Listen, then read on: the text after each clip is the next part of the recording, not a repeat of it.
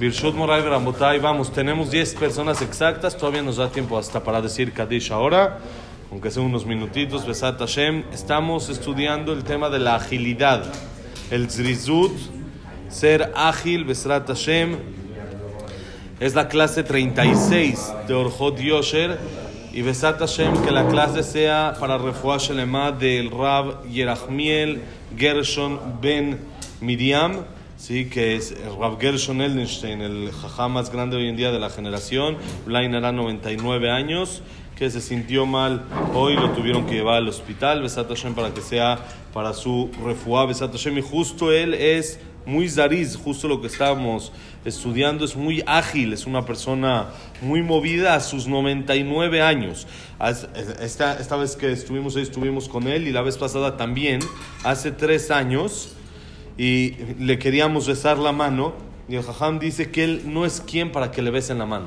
Nada más es el más grande de la generación, pero él no es nada para que le besen la mano. Entonces tengo en la foto como mi hijo le intenta dar beso en la mano y rápido le quita la mano.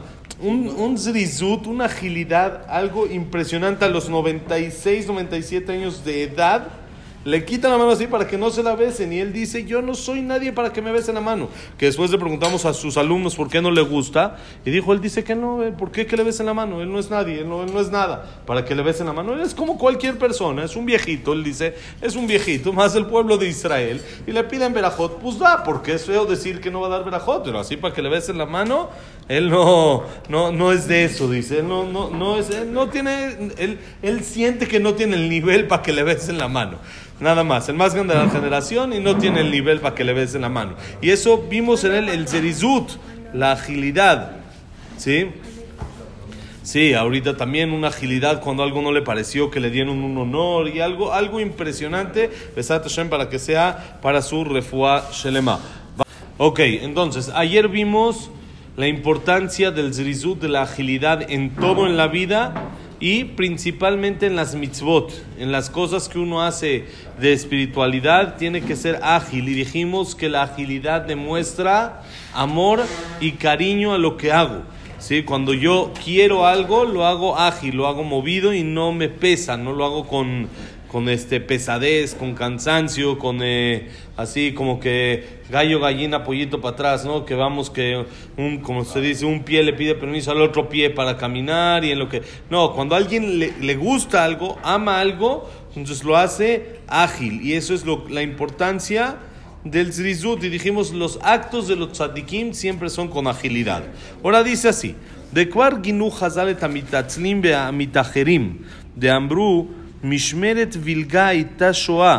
לבוא ועמדו חכמים וקבעו את תאוותה וסתמו את חלונה וכנסו שתהא חולקת תמיד ודרום ואמרו אמר רבי יוחנן בן זכאי משל למלך שזימן את עבדיו לסעודה ולא קבע להם זמן. פיקחים שבהם קישטו את עצמם וישבו על פתח בית המלך. אמרו כלום חסר לבית המלך טיפשים שבהם הלכו למלאכתן, אמרו כלום יסעודה ולא טורח, ופתאום ביקש המלך את עבדיו, פיקחים שבהם נכנסו לפניו כשן מקושטין, והטיפשים נכנסו לפניו כשן מלוכלכים.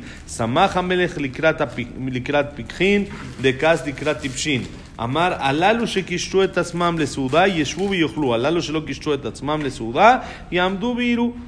חתנו של רבי מאיר משום רבי מאיר אמר, אף הם נראים כמשמשים, אלא אלו באלו יושבים, הללו אוכלים והללו רעבים, הללו שותים והללו צמאים, שנאמר, כה אמר השם, הנה עבדי, עבדי יאכלו ואתם תרעבו, הנה עבדי ישתו ואתם תצמאו, הנה עבדי ירונו מטוב לב ואתם תצעקו מכאב לב. Dice así de la importancia de la agilidad, hay un desprecio de Jajamim hacia la flojera, hacia la gente pesada, hacia la gente que se retrasan, que no les gusta la agilidad. Y dijeron Jajamim, está escrito en la Gemara en Masejet Tzuká, que había, saben de que los Koanim se dividían en 24 grupos. Eran 24, este, llamemos tipo familias, hay veces que no eran familias según el tamaño, sino se dividían en grupitos para servir en el Betamikdash. A cada grupo le tocaba una semana. Cada semana y era dos veces al año más o menos, ¿sí? que les tocaba, hacían eh, ronda. Quiere decir, cada Cohen servía en el Betamigdash únicamente dos semanas al año. No es el que estaban todo el día ahí chambeando, ¿sí? Nada más dos semanas al año. Y había una, una familia que era la familia o el, el, el grupo que se llamaba el grupo de Bilgá. Y el grupo de Bilgá siempre llegaban tarde a servir en el Betamigdash. Siempre llegaban tarde. En la semana que les tocaba, llegaban un poquito tarde, llegaban esto, siempre, pero así de manera fija.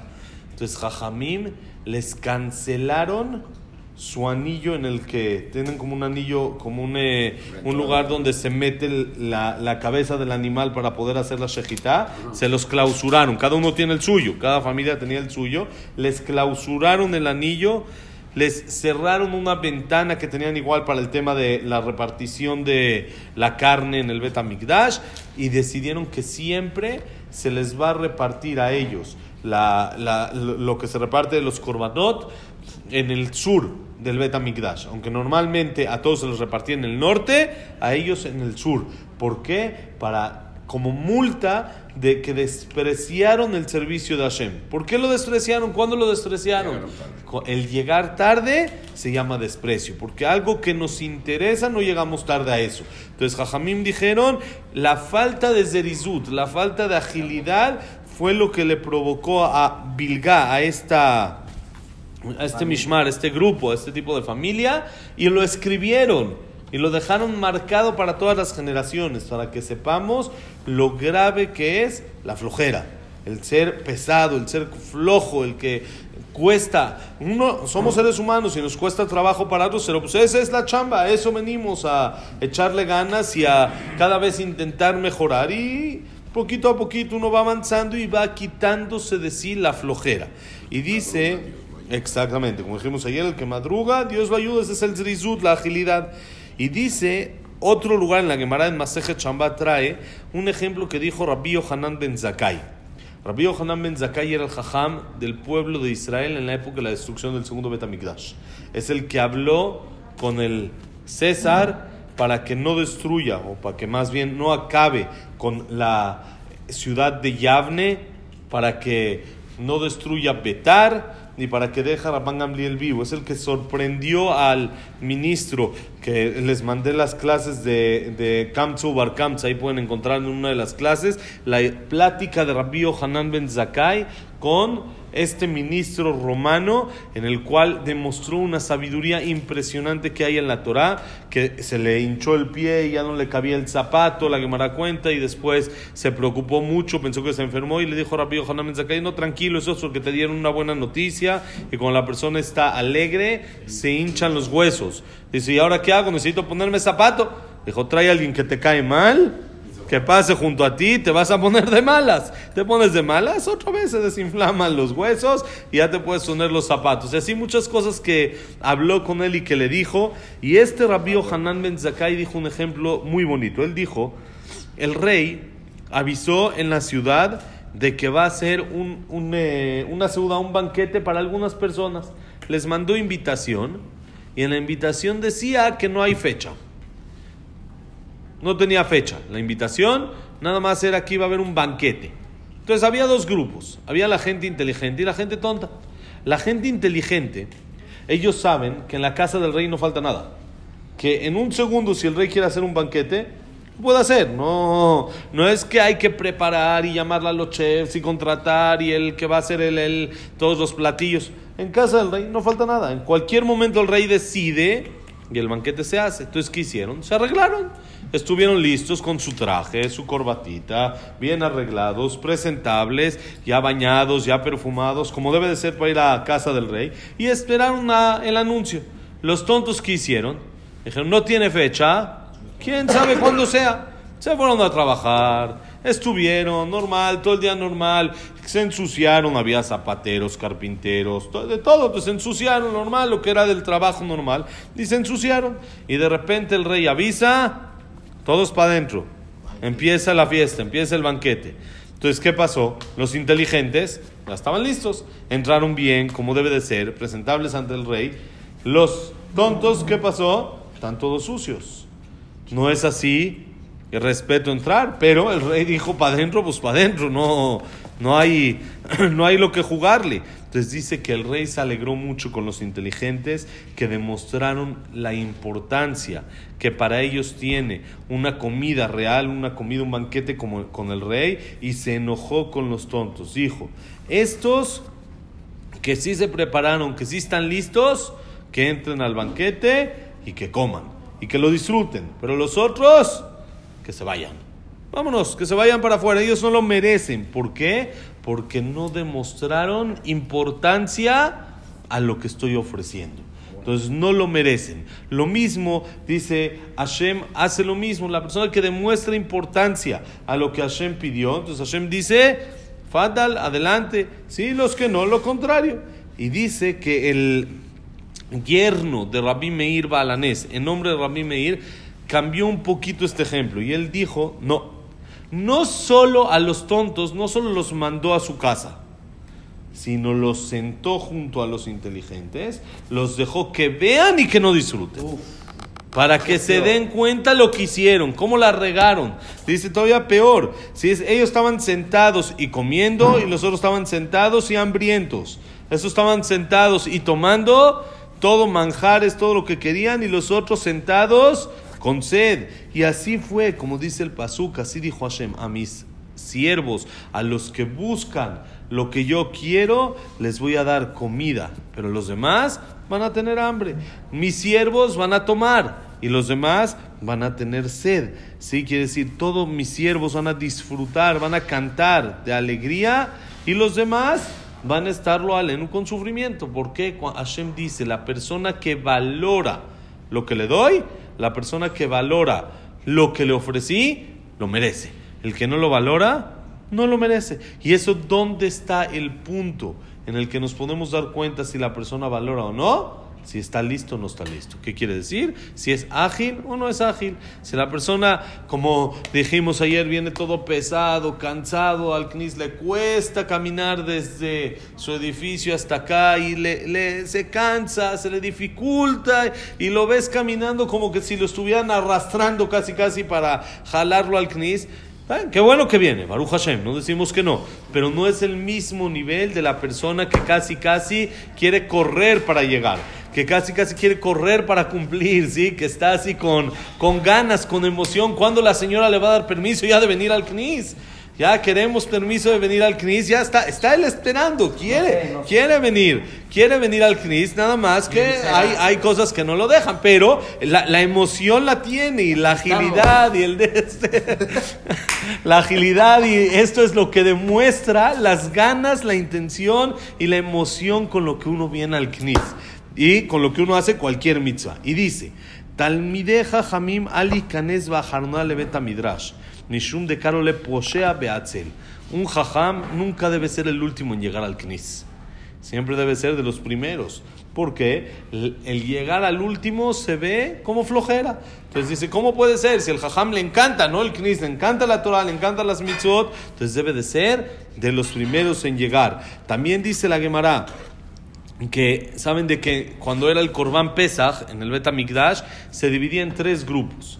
Todo el, todo el pueblo de Israel tenían que hacer el Corban Pesach y todos en un día. Entonces, ¿qué hacían? Hacían tres grupos. Los mañaneros, los así, los tempraneros, los que madrugan tempranito, los de en medio y los flojos. Si el primer grupo entraba, decían el alel, todo bonito, y cantaban, y había mucha gente en ese grupo. Los segundos, también había menos gente, pero también y los terceros, dice la Gemara en Pesajim, que le llamaban el grupo de los flojos aunque a fin de cuentas lo están haciendo en tiempo, en horario. Lo están haciendo. El Corban Pesach se tiene todo el día para hacerse. Y lo hacían. De todos modos, tendrían que apresurarse y tenían que hacerlo, ¿sí? Rápido. ¿Sí? Dice, ¿cómo, cómo, cómo comparamos esto? Dice la Gemara, dice, Sharla Olam Belo Basam Ulo Bursi.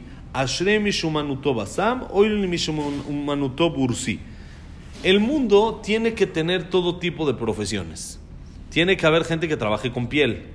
Tiene que haber gente que trabaje con este, perfumes, con eh, aromas bonitos. La piel, cuando se trabaja, huele feo. Huele, es, es un olor muy fuerte y muchas veces impregna en quien lo trabaja. Entonces dice la Gemara, en el mundo va a haber, va a haber gente así y va a haber gente así, va a haber que trabaje de todo. Bienaventurado la persona que su trabajo es perfumes, que es bonitos olores, que disfruta de su trabajo mientras lo está haciendo por el olor que tiene, y pobre de la persona que tiene que trabajar en pieles. Tiene que trabajar en pieles, esa es su parnasa, eso es, pero qué más bonito sería tener un trabajo en el que también huela rico. Entonces dice, sí, existe en el mundo, tiene que haber gente que recoja la basura, y hay quien lo hace. Sí, y se ganan su sueldo de, de, manera, este, ¿cómo se dice? Honrada, honesta, como debe de ser. Pero qué mejor sería que en vez de estar recogiendo basura, pues está haciendo algo que tenga un buen olor, un buen olor, algo bueno. Entonces dice, lo mismo pasa. Tiene que haber tres grupos para hacer el Corban Pesaj. Tiene que haber siempre la gente que llega temprano, la gente que llega un poco después. Entonces, bienaventurada la persona que su trabajo es buen olor, que es de los que son los primeros, que son de los que son ágiles y no de los que llegan hasta el final. Eso es lo que aprendemos acá el tema del zrizut, la agilidad, ser movido, principalmente como dijimos ayer para las mitzvot, pero por supuesto, explicamos, la persona que es floja no tiene éxito en la vida. En la vida el flojo uno lo va a ver, siempre va a fracasar y siempre va a tener pretextos por qué no hizo esto o por qué lo hizo mal. O, ay, ay, pretextos hay, sí, se durmió a las 3 de la mañana o está cansado o tuvo esto o esto o el otro o el otro. Siempre va a haber algo que decir, siempre va a haber. Pero la persona que no es floja siempre tiene éxito. Porque ahí lo ves, ahí lo ves, sigue, le echa ganas. Y el que le echa ganas normalmente sale adelante. Esa es la, la, ¿sí? la, la reglita. ¿sí? No quiere decir que va a ser el top del mundo, pero va a salir. Y el flojo normalmente está abajo. Entonces, vamos a hacer del. Vamos a buscar de ser del grupo de los primeros, de los que son ágiles, y Besat Hashem, por medio de eso, demostrarle a Hashem nuestro amor y Hashem nos regrese el amor Besat Hashem. Que la clase ha sido Besat Hashem, Leilun Ishmat, Abraham Ben Adel, Sarabat Miriam, Esther Bat Miriam. Jack Benzelja, Cecilia Batzalja, eh, Víctor Jaime Encler, Eliao Moshe Ben Lisa, Isaac Ben Rosa Gilson, Janet Latife, Claire Batzara, Yosef Ben Dora, Shaya Ben, eh, Janet, Yosef Ben Emilia. Yosef Ben Emilia, Samuel Ben Amelia, Luna Batzara, Jacob Ben Mari, David Ezra Ben Mari, eh, Luna Bat Sara, Frida Bat Miriam, eh, me falta alguien más. Silvia Sembol, Batadela Simcha, Eduardo Ben Beitz, Abraham Ben Susana y Besat Hashem para Refuah Shelema, Nelly Bat, Nelly Bat. Esther, Jaime Eliao Ben Victoria, eh, Jacob Ben Victoria, David Ben, David Ben Linda, Linda, Jack Ben, eh, Eliau Eliau, Elías. Eliau Elías Ben Nelly. Elías Eliao, Elia- Eliau Elías Ben Nelly, Jaime Jack Eliao Ben Ben Eva, Victoria. Jaime Eliao Ben Victoria. Eh? Moshe Ben Rosa, no, no, Bat Miriam, Evelyn Bat Margaret, Abraham Ben Evelyn, Jacob Linda Rachel, Yosef Ben Mazal, Sofi Bat Frida, Yehiel, Chaim, Yosef Ben Nelly Neti. Hashem para Sami Ben Sandra. Sandra. Y Berajá y Atzlajá de todo Israel y paz en el mundo, Besat Hashem. Todo lo bueno, señores.